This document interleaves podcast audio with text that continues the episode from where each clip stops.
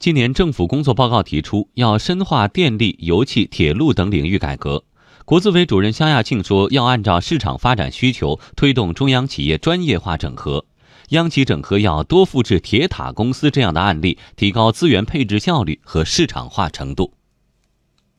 从中央企业的现状来看啊，存在着资源分散，还存在着呢，在某一个专业上啊，同质化竞争。这种专业化的整合呢，目的是能够通过相互的配合，形成一种竞争的优势。比如说前一段这个铁塔公司的整合，就是既节约了资源，减少了投资，又使大家感觉到通信系统好了。当然，我们这整合也是开放的，也希望各类所有制资产呢，能够从中。得到更多的发展和进步。